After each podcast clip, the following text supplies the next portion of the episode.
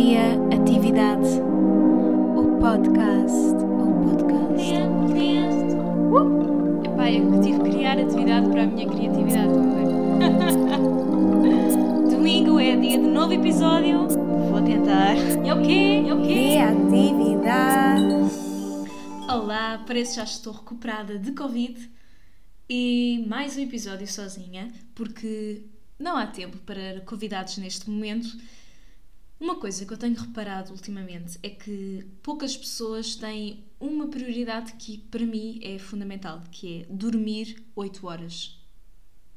Eu, como já devem ter percebido, eu sou uma pessoa que neste momento está com a agenda muito ocupada, busy life. E nisto, no meio disto tudo, a prioridade é dormir. Eu não consigo passar uma noite sem dormir pelo menos 7 horas.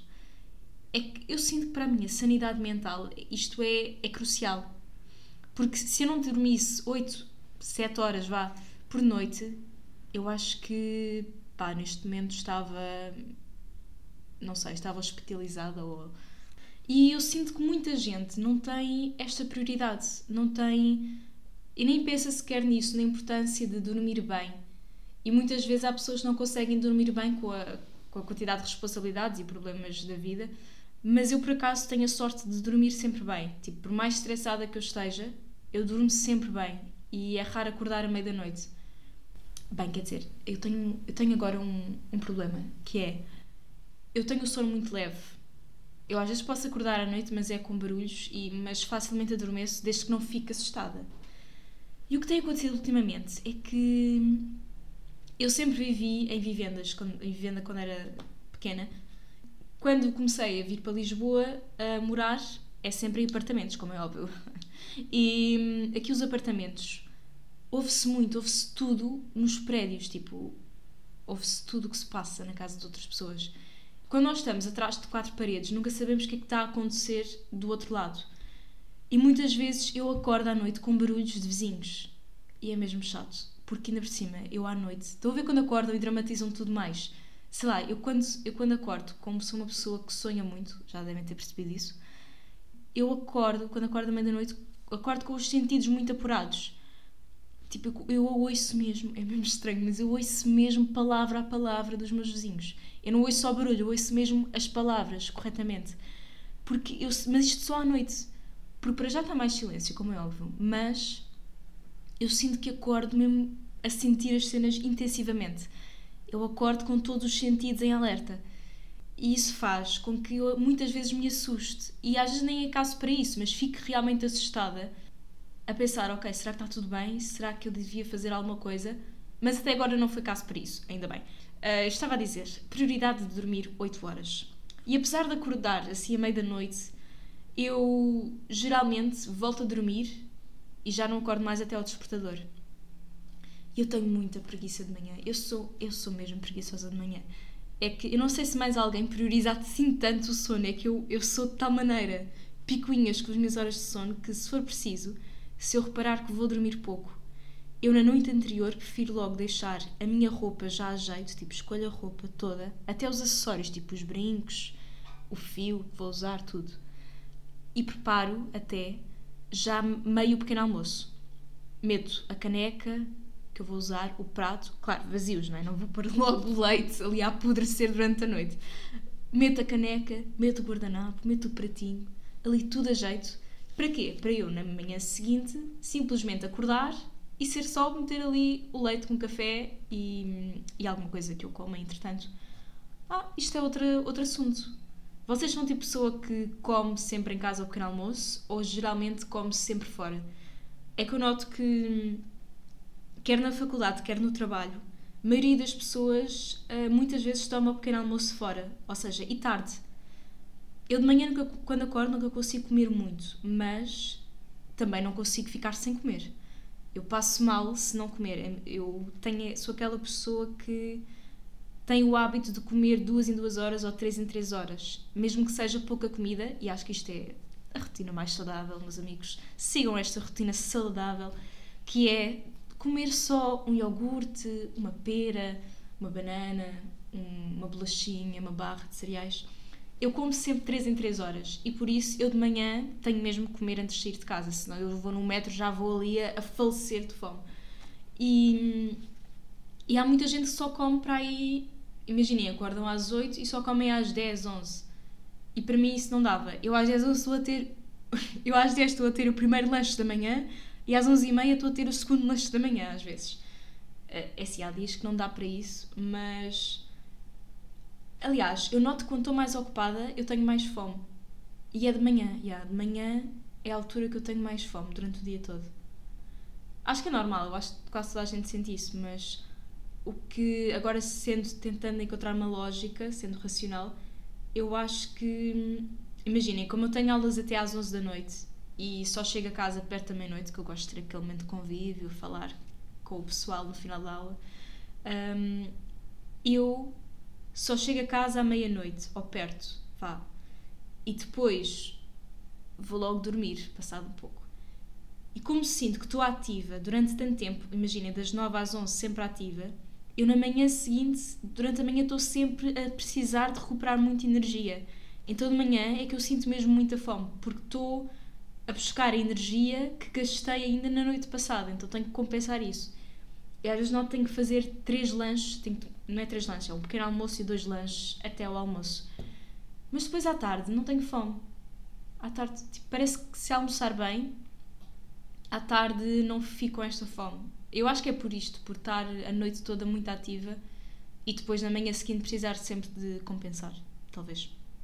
E isto estar muito ocupada, no outro dia estava a pensar. Eu sinto que há qualquer coisa de sobrenatural ou uma. Eu sinto uma sensação qualquer que, que eu não consigo dizer que não a novos desafios ou a novas oportunidades que surgem. Eu sinto que tenho múltiplas vidas dentro de mim, ou múltiplas almas barra pessoas que têm diferentes vontades, diferentes desejos. E eu, pobre coitada, tenho que lidar com todos esses desejos. Isto pode parecer um bocado psycho, mas juro que eu estou bem, estou estável mentalmente. É só, eu acho que é só a cena da atriz. Eu acho que isto é mesmo mentalidade de atriz. O meu eu racional diz: Ah, não, tu não tens tempo para isso. Tipo, claramente tu não podes aceitar mais coisas porque tu não tens, tu só tens 24 horas por dia. Calma. Mas há sempre um lado emocional, há sempre um lado mais intuitivo, mais animal dentro de mim que vai a tudo.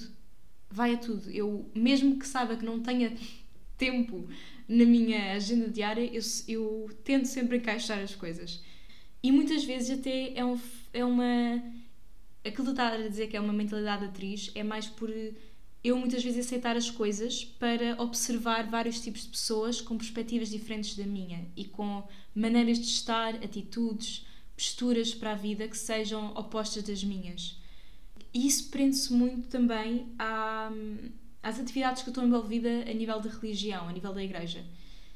É assim, eu estou eu estou sempre envolvida nas iniciativas, mas sinceramente, e isto aqui está a ser tipo confessionário do momento aqui no meu podcast, sinceramente, eu nunca, eu nunca rezo e nunca vou à missa. Porque hum, eu acho que muitas vezes as pessoas rezam porque têm a esperança e reconforta as saber que estão a falar com alguém ou saber que, que podem contar com alguma entidade para para as ajudar e para e para e tenho que agradecer. Mas eu prefiro agradecer a mim primeiro primeiro agradecer a mim porque tudo o que eu alcancei foi graças a mim graças à educação que os meus pais me deram graças ao apoio da minha família graças ao apoio do meu namorado dos meus amigos e é tudo mérito deles e de mim não propriamente de Deus portanto e depois há outra questão que é, claramente eu já nasci privilegiada e, e isso é uma coisa do universo. É uma questão de quase uh, sorteio, tipo, por acaso nasci neste país e aqui com estas condições de vida, neste país tranquilo, mas podia ter nascido noutro país e estar agora em guerra. Ou seja, essa parte, claro, claramente não fui eu, nem os meus pais controlam. É uma questão de, do universo e, e de uma lei causal interminável Uh, lá está, a filosofia, o problema da sociedade justa de John Rawls e o véu da ignorância, para quem souber filosofia, é muito isso. E lá está, todos devemos agradecer e ser gratos por termos nascido já privilegiados e termos a sorte de não ter problemas realmente graves como outras pessoas têm na outra parte do mundo e que são incontroláveis, que não conseguem fazer nada, nada está ao seu alcance nem das suas pessoas próximas para terem uma vida mais facilitada, mas não acho que seja a rezar que isso vá resolver alguma coisa no mundo. Muito pelo contrário, é um, é um bocado de perda de tempo, a, meu ver. E o que acontece é que eu às vezes estou metida em muitas coisas religiosas, só que na verdade eu não sei o que é que eu estou ali a fazer. Eu não sei porque é que, é que eu nem me meto, chamam-me. É ainda mais interessante é que me chamam. E, e parece que é um género de missão que vem do universo. Sinto que tenho uma missão para cumprir, ou porque eu, eu aceito muitas coisas, não tanto para mim, mas também para dar ao outro, para dar, disponibilizar o meu tempo ao serviço do outro. E é isso que mais me inspira uh, em todas as iniciativas e, e grupos católicos onde de vez em quando estou, é porque, por exemplo, estou no as Jornadas Mundiais da Juventude no Cartaz, o comitê organizacional das jornadas no Cartaz e estou no, estou no grupinho da comunicação, claro, comunicação, e, e quando me convidaram eu pensei, porquê eu? Mas na verdade, eh, agora não tenho conseguido acompanhar, sinceramente já lhes disse que eu não consigo mesmo agora acompanhar nesta fase, mas eu gosto realmente de estar envolvida nisto, gosto genuinamente e sei que estou a fazer um serviço para o outro e para uma comunidade que precisa que eu use o meu dom, vá, para, para ajudar.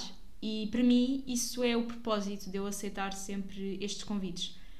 Mas se estou lá por, pela religião ou pela igreja, não, nunca.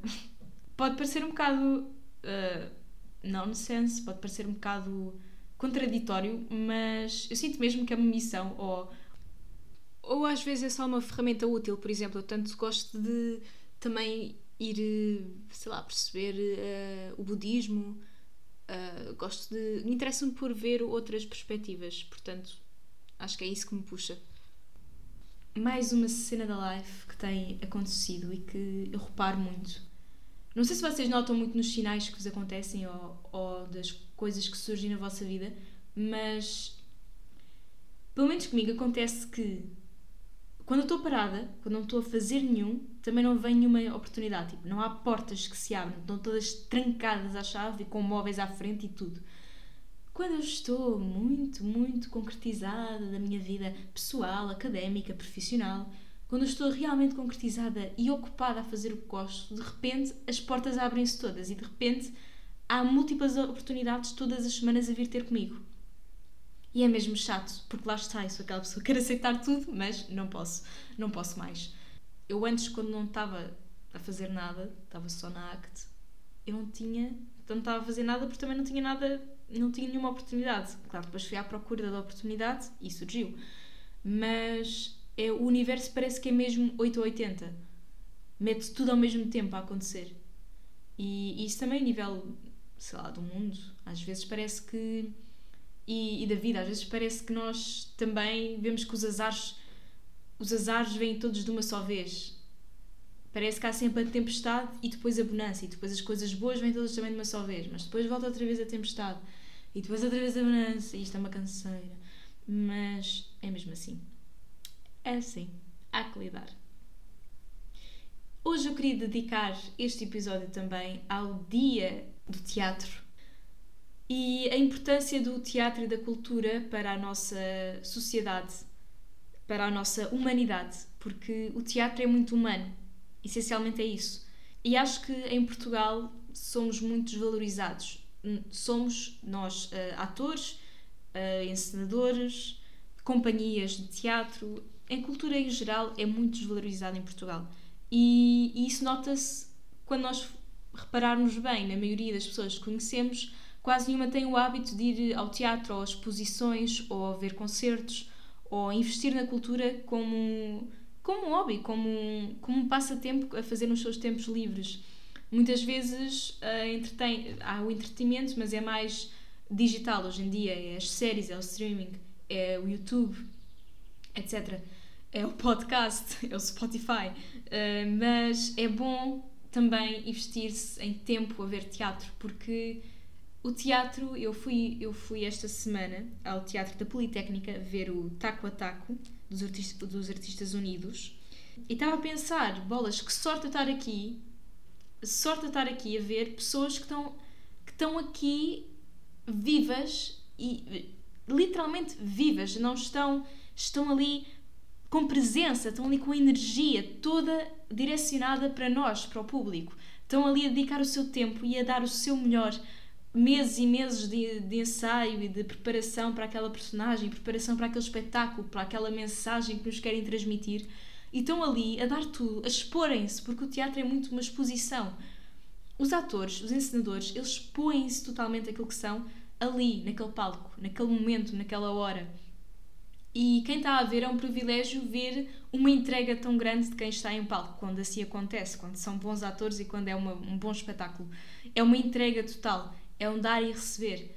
E, e tudo bem que nós pagamos para ver, e muitas vezes eu sei que há muita gente que não vai porque não há também, eh, pode não haver possibilidade financeira de ir ao teatro ou ir a espetáculos e exposições quanto gostariam mas, por exemplo, eu agora que estou a trabalhar não vou tantas vezes ao teatro, mas ainda esta semana fui, para a semana vou outra vez, tento ir todas as semanas, se possível, mas houve uma altura que eu cheguei a ir três espetáculos por semana. E perguntam-me, e dinheiro para isso? Hã? Pois, uh, eu tenho sorte porque, sorte, quer dizer, também uh, era o mais faltava. Eu estou a estudar uh, no curso de atores e por isso, por estar a estudar na área artística, eu tenho desconto em tudo o que são teatros e, e cenas artísticas para, para ver em Lisboa. Eu tenho desconto. E por isso fica mesmo muito barato. Ou mesmo às vezes a escola manda-nos convites e vou de graça ver espetáculos ou ensaios gerais. E, e se forem ver, se vocês virem nos principais teatros de Lisboa, vocês conseguem sempre o dia do espectador ou conseguem sempre um desconto jovem, para quem é jovem até 25 anos ou 30 anos, conseguem sempre um desconto que fica bastante barato e em conta. E é tudo uma, é tudo uma questão de escolhas na vida. Vocês, se não forem jantar fora, ou se não. Hoje em dia eu sei a crise está aí a bater fundo e já ninguém vai jantar fora, mas conseguem sempre poupar para investir na cultura e é fixe. É uma atividade diferente Há pouco falei dos Artistas Unidos e, para quem não, não tem visto as notícias, uh, eles estavam e estão instalados no Teatro da Politécnica. O fundador foi, e diretor era Jorge Silva Melo, que infelizmente foi uma enorme perda recentemente para a cultura portuguesa. E os Artistas Unidos uh, estão em risco de não ter o contrato renovado em fevereiro de 2023, ou seja, estão em risco de ficar sem o espaço do Teatro da Politécnica, que pertence à Universidade de Lisboa, em fevereiro de 2023. E isto é muito mau o que está a acontecer. Como é que esta companhia vai sobreviver sem um espaço? Como é que vão assegurar produções e compromissos com, com outras pessoas quando já têm. Uh, são uma equipa de encenadores, atores, escritores, cenógrafos, produtores que é isto que fazem da vida. E numa, nas notícias eu li inclusive que, inclusive é que durante o tempo de vida de, de Jorge Silva Melo foi impossível encontrar uma estabilidade. E embora fosse esse o seu maior desejo enquanto fundador, e, e agora com, com o seu falecimento, uh, não, não, é, não se pode garantir que a sua equipa, o seu legado e aqueles que com ele construíram os Artistas Unidos sejam novamente, ao risco de serem novamente empurrados para um canto. Portanto, esperemos que os artistas unidos eh, mantenham a sua casa de pé e que se encontre uma solução. Ainda mais grave é o facto de a cultura representar 0% no orçamento de Estado. Isto já é um assunto que, que já é há algum um tempo, já existe há algum tempo, mas a cultura continua a significar 0% vale zero, arredondado. E hum, para terem uma noção, uh, o orçamento da cultura, o orçamento do Estado para a Cultura em 2022 é de 0,25 e esta margem só para 0,41%, considerando aquele orçamento que vai para a RTP. Parece uma piada, não é? Mas não, é, é o que temos no nosso país, é o valor que dão à cultura. Cultura é esta que toda a gente consome, nem que seja a ver séries, televisão, entretenimento, isto tudo é cultura. Os livros são cultura, a música é cultura e no nosso país isto vale 0%. E eu acho que é, é fundamental haver uma, mudar a perspectiva da importância que a cultura tem, porque nós, qualquer pessoa, para, para viver o seu dia a dia, recorre à cultura. Não percebo como é que pode valer 0%, é, é inadmissível. Mas vá, agora um tema assim mais descontraído. Vou falar de curiosidades na escola de atores. O que é que acontece num curso profissional de atores, numa escola de teatro? Bom, uma das curiosidades da ACT é que a casa de banho não tem género. Eu acho isto, epá, acho isto incrível. A nossa casa de banho tanto é para homens como para mulheres, é para quem quiser.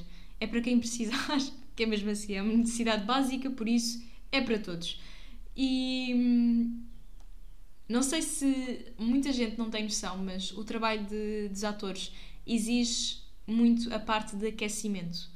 Nós, em todas as aulas, uh, por norma, fazemos um aquecimento, às vezes até um aquecimento de uma hora, é a parte inicial de cada aula. Para já, porque nós, um dos instrumentos que usamos mais é a voz e o corpo, e por isso, se não estiverem bem aquecidos, podemos ficar com lesões, quer na voz, quer no corpo.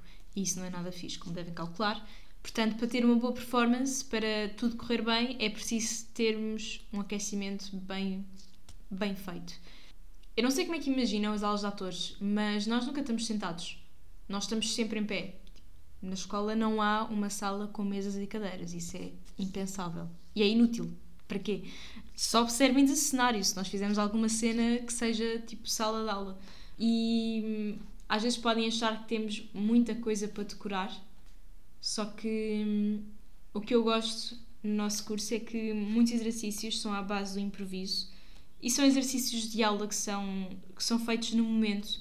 Não há. Claro que às vezes temos peças, temos cenas para gravar no modo de TV, tal como estamos a ter agora, e temos cenas, temos uma personagem específica e temos de preparar essa personagem, temos de fazer muito trabalho de casa, temos de decorar muita coisa, temos que ler muitos livros, é muito importante termos um hábito de leitura para enriquecermos a nossa mente e os nossos conhecimentos, mas muitas vezes não temos que levar assim nada muito preparado, porque é mesmo do momento, é deixar-nos ir. E isso é o mais difícil. Para mim, então, que sou uma pessoa assim mais uh, racional, diria, eu gosto já estou melhor, mas uh, é muito difícil para mim deixar-me ir, simplesmente, sem pensar. Só que isso é, isso é aí é que está tipo a riqueza Aí é que está a riqueza da cena, é quando tu deixas de pensar e deixas fluir. Por isso, isso é magia. Aliás, é magia. Por falar em teatro, já falei no último episódio, para quem não ouviu, vá ouvir, porque eu tive muito poucos ouvintes, não sei o que é que está a passar aqui. Eu tenho um projeto de teatro que está agora a decorrer, estou nos ensaios, e vamos estrear dia 29 e 30 de abril no Centro Cultural do Cartaz com a peça Dá Raiva Olhar para Trás, de John Osborne, ou seja, Look Back in Anger. Se pesquisarem, até há, até há músicas inspiradas na peça. E estou muito ansiosa para voltar aos palcos. Ainda por cima, um, esta companhia com quem ando a trabalhar e sempre trabalhei, foi a única, aliás, é a área de serviço. A área de serviço uh, faz 10 anos este ano, portanto é um privilégio para mim poder celebrá-lo num palco. A verdade é que eu estou aqui a publicitar a peça, mas nós até o dia nunca sabemos se estamos realmente preparados. Eu espero que sim, quero acreditar que sim, mas para não falar mais disso, vou relembrar: hoje é dia 27 de março, é Dia Mundial do Teatro, e além disso, comemora-se também os 100 anos do Parque Mayer. Um, vi um vídeo na, da casa do artista que, que comemora isso mesmo, eu não sabia, por isso já foi uma coisa que aprendi hoje. Hoje é dia do Parque Mayer. Um, e agora lembrei-me de uma coisa que é isto nós nunca estarmos preparados para, para o dia da estreia de uma peça é também porque agora colocando isto mais filosoficamente nas condições necessárias e suficientes ora, para se fazer teatro é necessário que haja um espectador e alguém a assistir ou seja, eu estar só ali a brincar e só ali com a personagem a fazer teatro e a dizer texto e a fazer cenas, marcações isso é necessário para fazer teatro, mas não é suficiente. Ter um espectador é necessário e suficiente para eu então estar realmente a fazer teatro. Isto foi uma coisa que, que falámos no módulo de máscara neutra na ACT. Eh, sim, porque nós na, no curso de atores temos vários módulos diferentes e é fixe para vermos várias metodologias. e gostei muito na altura de pôr isto mais filosoficamente. Como sabem, sou muito, uma entusiasta pela filosofia e acho que é muito importante nós às vezes pormos isto até, até em personagem. Estou agora a pensar, tipo, imaginei, uh, será que a personagem para ela tomar esta decisão é uma cena necessária para atingir alguma concretização? E se for necessária, isso basta? É suficiente? É uma cena a debater. Agora isto surgiu-me aqui. Bom, o que é que eu ia mais. Ah, vou dar aqui e lançar a minha sugestão da semana para o Cultivar-te. Vai surgir um, em breve um jingle para isto. Eu tenho que fazer um jingle para, para esta rubrica que eu criei na semana, há umas semanas, que foi o Cultivar-te. Cultiva Arte. E esta semana vou sugerir que que vejam o programa da Filma Cautela, o programa cautelar. Eu tenho visto e é realmente um programa bastante interessante que, que, ficamos ali agarrados. Nem sempre é fácil transmitir informação importante e dados de uma forma humorística e engraçada que capta a atenção do espectador. Portanto, eu acho que a Filomena é realmente uma apresentadora pá, genial. E hum, a RTP está com bons programas. A RTP Lab na RTP Play tem ótimas séries eu no confinamento, porque eu tive com Covid, como falei no último episódio, no confinamento eu vi imensas séries da RTP Play, epá, e foi a melhor companhia, foi a minha melhor escolha para passar o tempo. Uh, eu nunca tinha visto a série Sara na RTP Play, epá, mas aquilo é incrível, foi a melhor série que já vi portuguesa. Portanto, vejam. E, e mais alguma sugestão que eu tenha? Ah, não, é isto, é isto. E agora lembrando de outra coisa que eu, quando tive Covid, estava com um desejo muito estranho de Covid. Tipo, apetecia-me gomas. Eu nunca como gomas. Eu acho que não comia gomas desde o quinto, sexto ano, quando ia ao Vicky Boy. Vicky Boy é um café mesmo ao pé da, da escola que vendia gomas a vulso e cigarros a vulso, que é uma coisa extraordinária. Um, e eu ia lá sempre comprar gomas. O pessoal ia sempre lá comprar tipo 5 euros em gomas, que era tipo 3 quilos de gomas. Um exagero, eu sei. Entretanto, felizmente esse desejo passou-me não como gomas desde que tenho Covid. Desde que tive Covid. E epá, isto agora é um descanso, porque eu andava a fazer testes Covid todas as semanas por causa da, da ACT e agora já não tenho que fazer testes. Ah, que alívio. E, e vou terminar por aqui. Está na hora de ir, que eu tenho que ensaiar para a minha peça, tenho que decorar texto, tenho que ir para Lisboa, portanto. Adiós.